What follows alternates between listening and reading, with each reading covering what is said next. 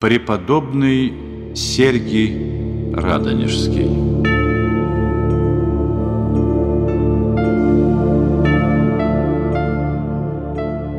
Великие князья и правители Московского княжества были созидателями военного, экономического и политического могущества Москвы, на котором строилось объединение русских земель и создание единого государства преподобному Сергию Радонежскому выпала роль собирателя духовной мощи Святой Руси. Те духовные ориентиры, проповедником которых был Сергий и его ученики, имели не меньшее значение в возрождении России, чем активная деятельность московских князей на поле брани и за столом переговоров.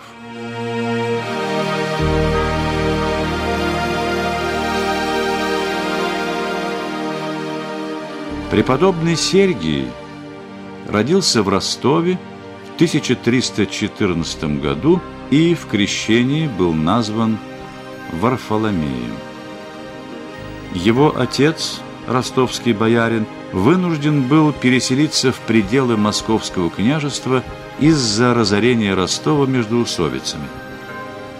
Варфоломей с отрочества желал монашеской жизни – и родители не противились выбору сына, прося его лишь об одном – исполнить свое призвание после их смерти.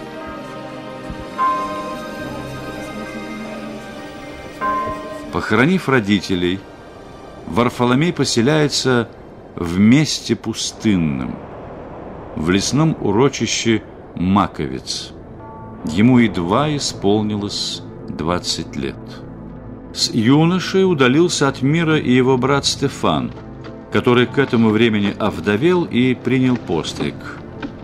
Братья поставили посреди леса келью и деревянную церковь, которую осветили во имя Святой Троицы. Стефан, хотя и был старше годами, но не смог терпеть тягот пустынножительства.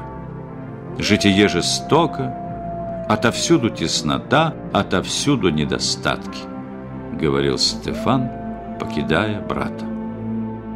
Годы провел преподобный Сергий в одиночестве, ища утешения лишь в молитве.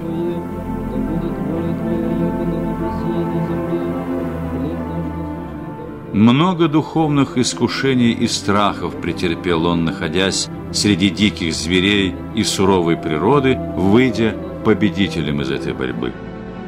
Так к Сергию ежедневно стал наведываться медведь, с которым отшельник делил свою скудную пищу. Когда же не было еды, то голодали и он, и зверь, пишет бытописатель преподобного. Прослышав о святой жизни отшельника, к нему начали приходить искавшие духовного подвига. Не без сожаления встречал преподобный первых своих учеников, однако никого из приходивших он не прогнал от себя. Со временем братья увеличивалось, и преподобный, уступая мольбам своих учеников, со смирением согласился принять священство и игуменство. Так, шаг за шагом, преподобный Сергий возвращается из излюбленной им пустыни в человеческий мир, отдавая свое духовное богатство делу духовного возрождения русского народа. Подвиг Сергия напоминает подвиг первого русского игумена, преподобного Феодосия. Смиренная кротость – вот основа монашеского делания Сергия. Мы никогда не видим его наказывающим своих духовных чад. Когда его родной брат Стефан, вернувшись, вступил с ним в спор за старшинство в новой обители, преподобный Сергий тайно оставляет монастырь и удаляется, чтобы найти себе новое место подвигов. И только благословение митрополита Алексея заставило его вернуться в свой монастырь. Лишь однажды, преподобный изменил своему смиренному правилу. Когда святитель Алексий перед кончиной хотел избрать Сергия своим преемником на русской митрополии, он оказался непреклонным.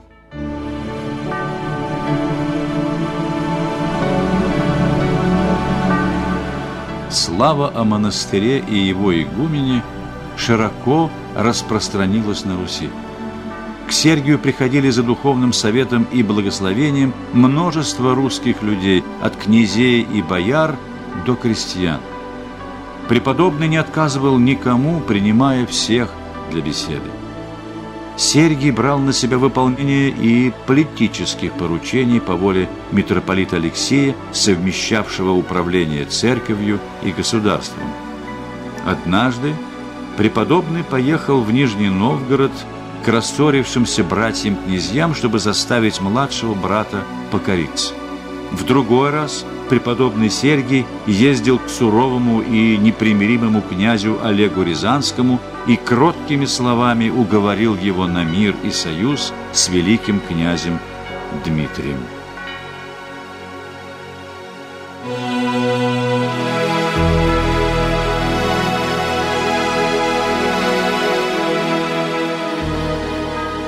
Результатом укрепления нравственных сил народа явилась победа на Куликовом поле.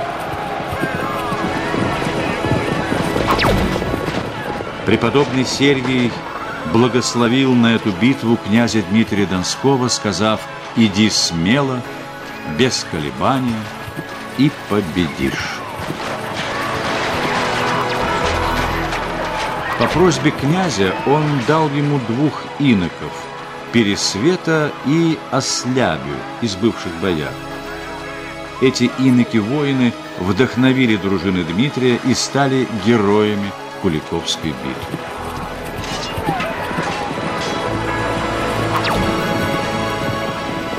Историк Ключевский называет преподобного Сергия благодатным воспитателем русского народного духа. Ведь он своей жизнью дал увидеть русскому народу, что в нем еще не все доброе погасло и замерло. Он открыл им глаза и помог заглянуть в свой собственный внутренний мир.